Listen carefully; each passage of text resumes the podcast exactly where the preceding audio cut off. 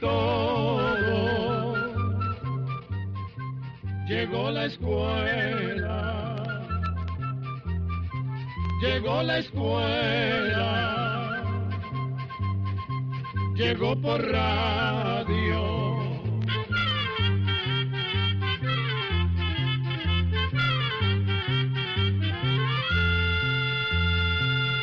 El Instituto Centroamericano de Extensión de la Cultura, ICQ, presenta su programa Oigamos la Respuesta. Oigamos la Respuesta lleva su micrófono hasta el campo para escuchar el diálogo entre un especialista en aves y el mandador de una finca. Nos van a hablar de... Aves migratorias.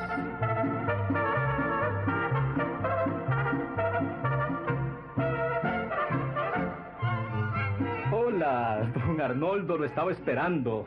¿Qué tal? ¿Cómo que me estaba esperando? ¿Acaso le avisé que vendría? Pues ya lo ve. Desde ayer lo estoy esperando. ¿Pero cómo lo supo, McLaughlin? Ah, me lo contó un pajarito, don Arnoldo. ¿De veras? Me bastó ver ayer, por primera vez después de varios meses, aquella clase de pájaros que usted me enseñó el año pasado, para saber que usted vendría. Usted tiene buena memoria, McLaughlin. Tal vez, pero de lo que no estoy muy seguro es de si el pájaro se adelantó un día antes de llegar aquí o usted se atrasó un día en venir a comprobar la fecha exacta de la llegada de esa clase de pájaros. Bueno, un día de atraso de mi parte no es problema, siempre que yo cuente con su valiosa ayuda. Bueno, ¿cómo son esos pájaros que llegaron ayer? Son amarillos. Todos son amarillos, pero algunos con una mancha negra en la cabeza. En otros, la mancha es verde. Solo eso he notado. Ah, y, y que son muy activos. Se mueven mucho. Esos pajarillos que llegaron ayer se distinguen así. Los que tienen la mancha negra en la cabeza son los machos. Las hembras son las que tienen la mancha verde. Ah, ah, los que tienen la mancha negra en la cabeza son los machos. Y las hembras son las que tienen la mancha verde. A esta especie la llamamos Wilson Warbler.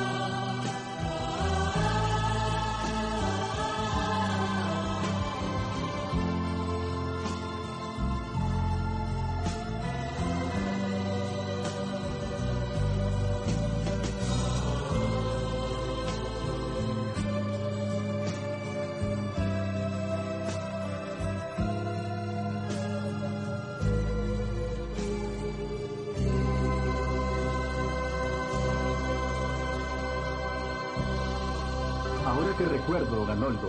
Sí, tengo una pregunta que hacerle. Cuando usted estuvo aquí a fines de a fines de marzo, ¿se acuerda?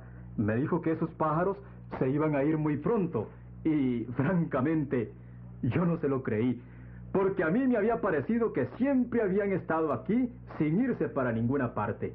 Pero tuve la curiosidad de apuntar la fecha que usted me dio en un almanaque. ¿Y qué? Pues que los benditos pájaros se fueron, solo que con una pequeña diferencia de dos días. Fue eh, en la primera semana de abril. Por otra parte, cuando usted volvió a esta finca, tiempo después, me anunció que esos pájaros iban a volver a fines de, de octubre, sí. Y así fue. Volvieron a fines de octubre. ¿Cómo supo que esos pajarillos amarillos se iban a principios de abril y que volverían para fines de octubre? Es que yo soy un gran adivino. Le voy a explicar, Maclovio. Es muy simple. Yo sé de esas cosas, bueno, yo sé esas cosas porque las he estudiado, porque he observado mucho. ah, entonces, ¿usted también sabe para dónde es que se van los pájaros? Sí, se van tan lejos las increíbles distancias a que vuelan las aves migratorias. Ah, sí. ¿Qué son migratorias, don Arnoldo? Migratorias se llaman las que vienen solamente por tiempos para volver a irse. Ah, eso es. Ya le entendí eso. Bueno, y usted me iba a decir para dónde se van, o, o mejor dicho, de dónde vienen. Usted ha visto mapas de Costa Rica, de América Central y de otros países, ¿no? Bueno, e- en la oficina del patrón hay un mapa grandísimo del tamaño de la pared. ¿Recuerda bien dónde está Costa Rica? Mm, ah, sí, casi al centro. Bien. Sí, sí. Hacia arriba sigue Nicaragua, Salvador, Honduras y Guatemala, que son los países de Centroamérica. De América Central sigue un territorio muy grande. Ese es México. Encima de México, los Estados Unidos. Y encima de los Estados Unidos está el Canadá. Pues bien, como el Canadá está cerca del Polo Norte, hay mucho frío y de noviembre a febrero todo se ve cubierto de una capa blanca y fría, como si fuera sal, que se llama nieve. Ajá. Pues allá en el Canadá es el lugar de estos pajaritos. Podríamos decir que el Canadá es la patria de ellos. Pero ¿por qué allá tan lejos? ¿No será todo lo contrario? ¿No será que Costa Rica es el país de estos pájaros y que se van allá al Canadá solo de paso o de paseo? No, no, Maclovio. El ambiente de estos pájaros está en el Canadá. Cuando decimos ambiente, nos referimos al lugar donde nacen y crecen. Estos que usted vio llegar nacieron y crecieron en el Canadá. Allá se formaron las parejas y las hembras pusieron los huevos más o menos cinco por nido y los taparon con hierbas. Ahora entiendo menos por qué es que tienen que venir hasta aquí. Hacer un viaje tan largo, tan pesado. Estoy por creer que todos los pájaros son unos grandes atorrantes. No todos los pájaros viajan y los que viajan no son atorrantes.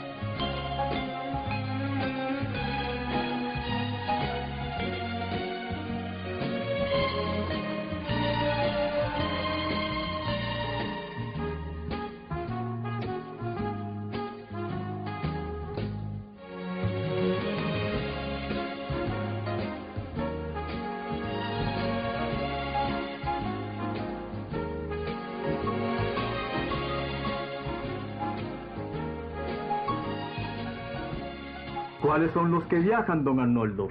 Viajan los que no pertenecen a la especie que come maíz y toda clase de granos duros. ¿Y cuál, cuál es esa especie? Se lo voy a decir de otra manera. Hay especies o clases de pájaros que se alimentan de granos duros, como el maíz. Uno de ellos es el que aquí llamamos come maíz. En los países fríos, esa clase de pájaros no pasan mayores dificultades, porque aunque caiga nieve, aunque todo esté cubierto por esa capa blanca, siempre se encuentran algunos granos. ¡Qué bien! ¡Ay, qué!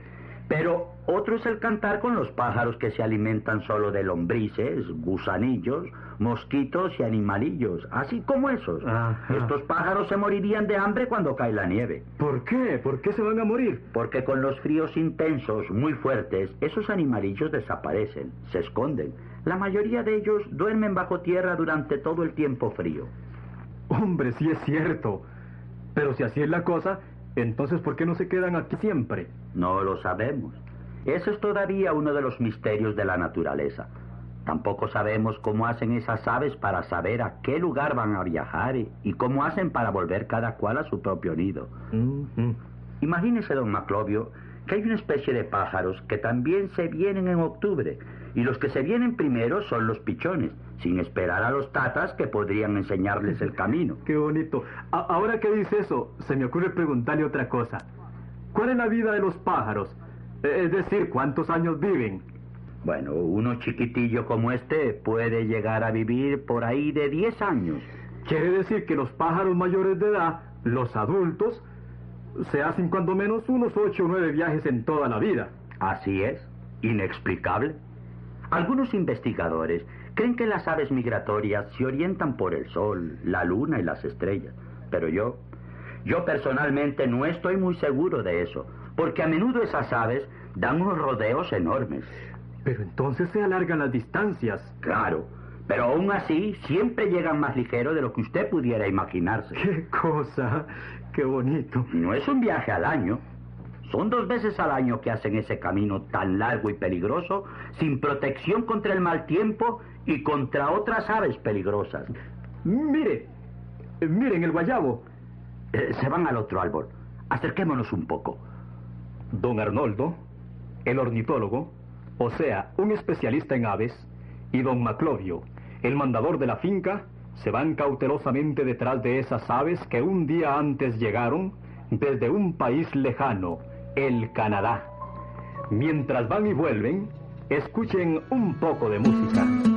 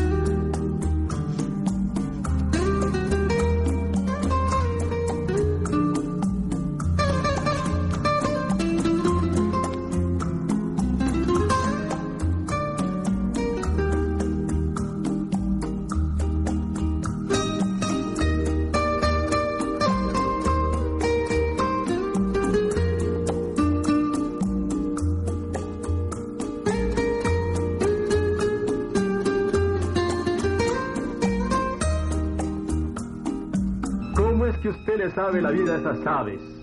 ¿Cómo es que le sigue todos los pasos? Lo que ocurre es que por mucho tiempo trabajé en un instituto encargado de estudiar las aves que viajan. Ese instituto está en el norte, donde los pájaros migratorios hacen su nido. Allí teníamos grandes redes o trampas en las que cogíamos vivos a los pájaros. Ah, pero eso para qué? Ahora le explico. Cuando teníamos cogidos los pájaros, les poníamos unos anillos, unas latitas muy livianas en una de las patas. ¿Y, y los anillos para qué eran, don Arnoldo?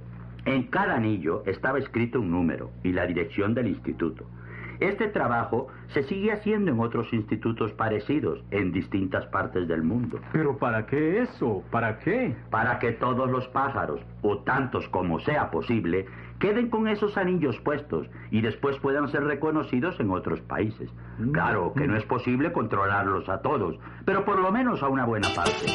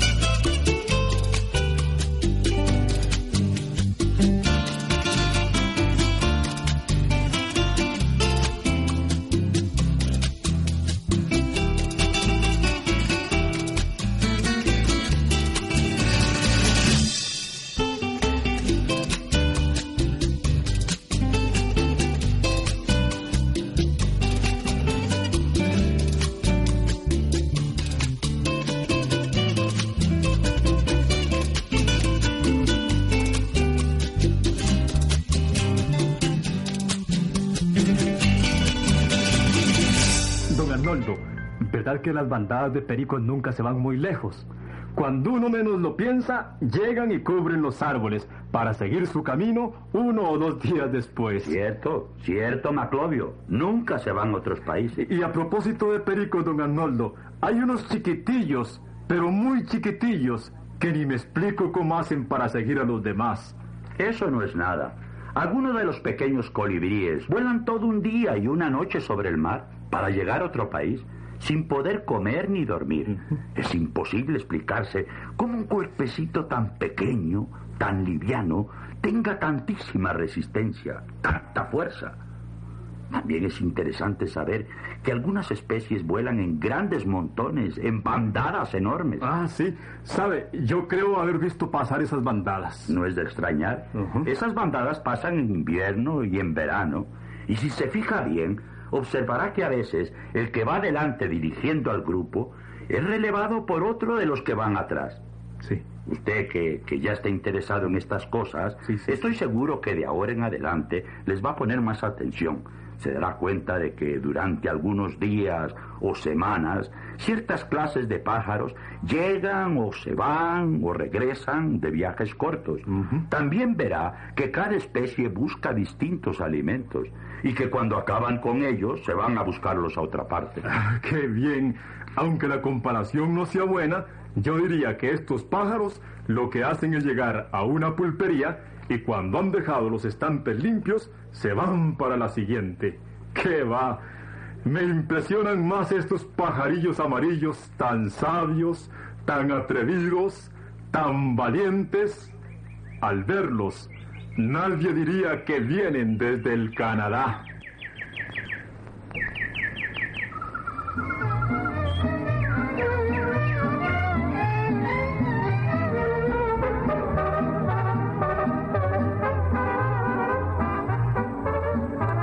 Hasta aquí, amigos oyentes, la conversación sobre aves migratorias.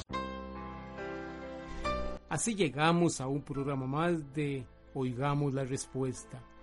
Pero le esperamos mañana, si Dios quiere, aquí por esta su emisora y a la misma hora. Mándenos sus preguntas al apartado 2948-1000 San José, Costa Rica. También nos puede llamar a los teléfonos 22 25 52 38 o 22 25 53 38 o mándenos un fax al 22 25 22 27. También le damos el correo electrónico icq Celo de letreo icecu arroba icecu.org. Para nosotros sus preguntas son muy importantes y estamos para servirle. También puede dirigir su pregunta a esta emisora que ellos amablemente nos la harán llegar. Muy importante, dele su nombre completo, dirección bien exacta, ah, y el lugar donde escuche el programa.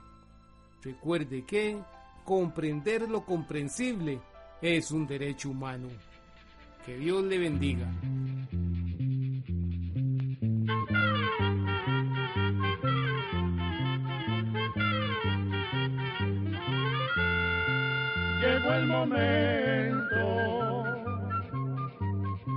De despedirnos. Se va a la escuela, se va cantando